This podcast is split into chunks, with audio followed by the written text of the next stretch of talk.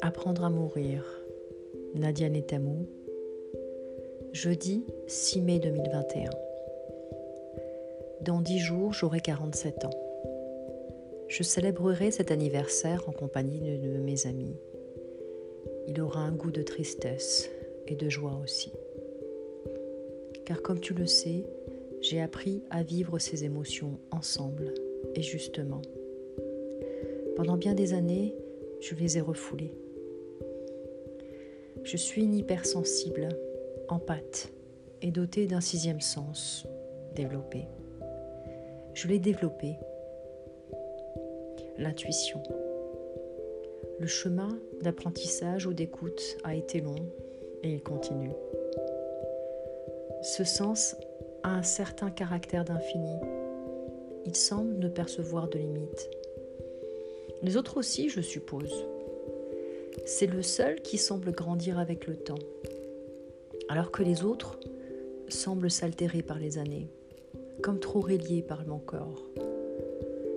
Je suis une hypermétrope et possède une bonne vue de loin. Ma vue s'altère et requiert des binocles pour mieux lire depuis deux ans. Mon odorat était affecté par mes cigarettes occasionnelles. Et le coup bas a été la contraction du virus de la grippe il y a deux ans. Celui qui tuait déjà des personnes âgées sans la pandémie mondiale qui a suivi.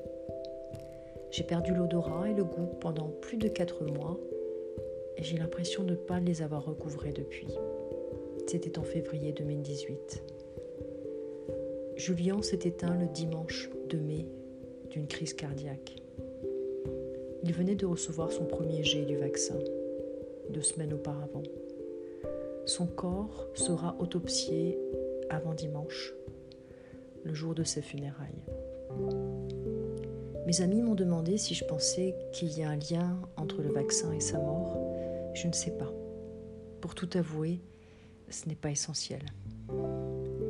Je suis de ceux qui croient en l'heure du grand départ notre mort comme un jour de passage vers plus haut, plus beau, plus vrai. Retourner à la maison en quelque sorte. Je l'ai toujours senti très fort en moi, une certitude qui ne m'a jamais quitté. On vit, on est, on meurt, on vit encore. Comme un cycle parmi les cycles qui continuent. Ceci est ma propre vérité et je ne cherche pas à l'imposer. Chacun doit rester libre de croire en ce qui les rend confortables. Oui, confortables, c'est bien le mot. Jusqu'à ce que des événements viennent bouleverser ce fameux confort. Les coachs appellent ça la zone de confort, cette zone où se nichent les croyances que l'on a décidé d'adopter pour survivre. Oui, c'est bien ça, survivre. Juste assez pour exister en mode ralenti en mode réactionnaire à sa propre vie. Le seul souci, c'est que l'on devient tout petit au fil des années. Puis viennent les sentiments d'insatisfaction, de refus de changer ou d'évoluer. On embrasse alors le statut de victime. C'est à cause de mon boss que je n'arrive pas à évoluer. Ou à cause de ma mère que je souffre de la blessure d'abandon. C'est parce que mon premier amour m'a trompé que je ne fais plus confiance aux hommes Vous avez bien compris. Ce que je veux dire ici, je l'ai vécu avec obstination et intelligence pendant si longtemps, me construisant des histoires. Je ne suppose pas croire en des vies successives antérieures. Je croirais plutôt un schéma de vie comme superposé, comme si elles se vivaient en même temps, en considérant que l'espace-temps n'est pas ce que l'on perçoit sur Terre. Oui, les théories des grands êtres inspirés, philosophes et scientifiques, qui étaient les deux d'ailleurs, sont fascinantes d'enseignement. Je ne prétends pas comprendre, je ressens. C'est bien une forme d'intelligence dont je parle. Je n'y mettrai pas de mots parce que ça limite le champ de compréhension. L'intelligence émotionnelle, mais pas seulement certaine intelligence du cœur.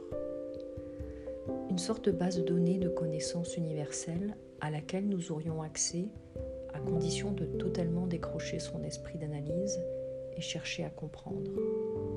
Sinon, on bloque. On devient limité et on finit par devenir bête et cartésien. Oui, les personnes qui se pensent cartésiennes me font rire. Ça ne veut rien dire. Pauvre Descartes. Il suffit de s'ouvrir à une intelligence supérieure, tout simplement.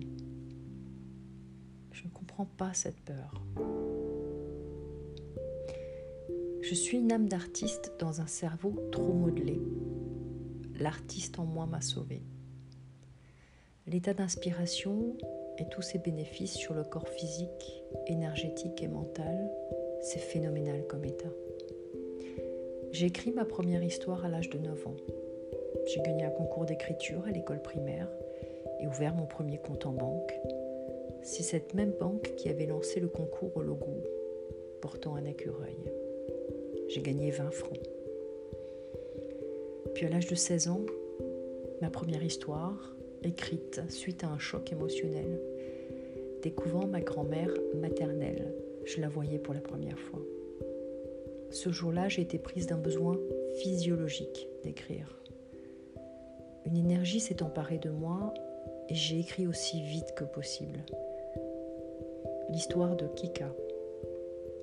Au point final, tout mon corps en quasi-transe s'est relâché et j'ai soupiré comme jamais je savais.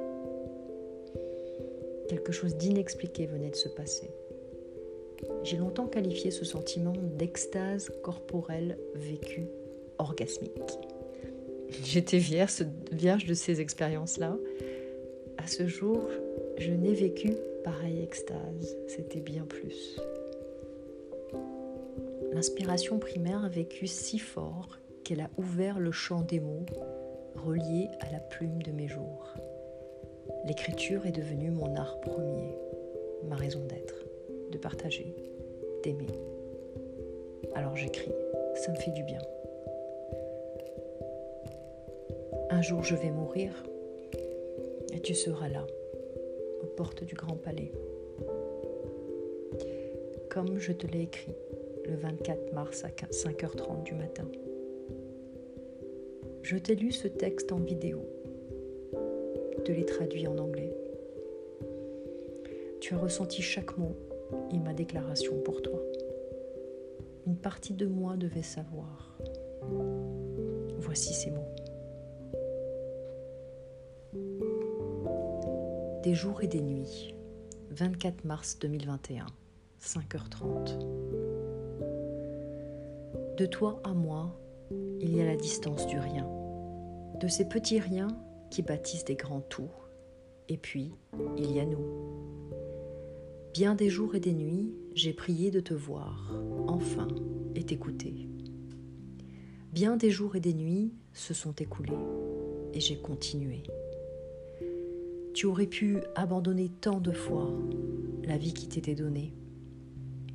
J'aurais pu tant de fois abandonner ce rêve de te toucher ici-bas.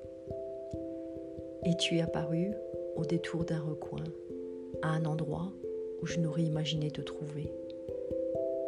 Je t'ai appelé, espéré, prié, puis j'ai lâché. L'univers s'en chargerait. Je ne t'ai pas reconnu la première fois, ni la deuxième. J'ai même failli abandonner à la première illusion de peur, un certain déjà-vu. Puis tu m'as surprise et ton énergie m'a interpellée. Je ne te connais pas. Je ne te sais toujours pas. Et pourtant, je sais que c'est toi, celui que j'attendais. Tout vibre juste. Et j'ai hâte de ce que nous allons vivre ensemble, partager et savourer à chaque instant. Il y aura des vents et des tempêtes. Je les connais, aussi. Je sais que nous saurons les voir passer, les accepter, avec leur lot d'apprentissage et de connaissances. car c'est bien ce que nos âmes ont décidé de vivre ici-bas. Il se pourrait bien que nous nous rappelions que nous pouvons aussi grandir dans la paix, surfer sur ces vagues de colère et de chagrin avec la souplesse du vélin, arborer les vides avec la plénitude de nos sens, nous aimer nous-mêmes ensemble. Nous sommes sur le chemin de s'aimer soi avant tout pour aimer mieux. Nous respecterons ce chemin et soi-même. Nous nous épaulerons avec la force des cathédrales.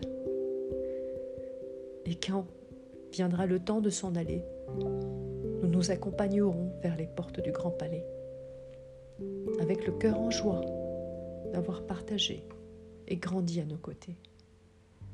Et nous nous aimerons pour le reste de l'éternité. Je t'aimais, je t'aime et je t'aimerai. À toi à tout jamais, Nadia.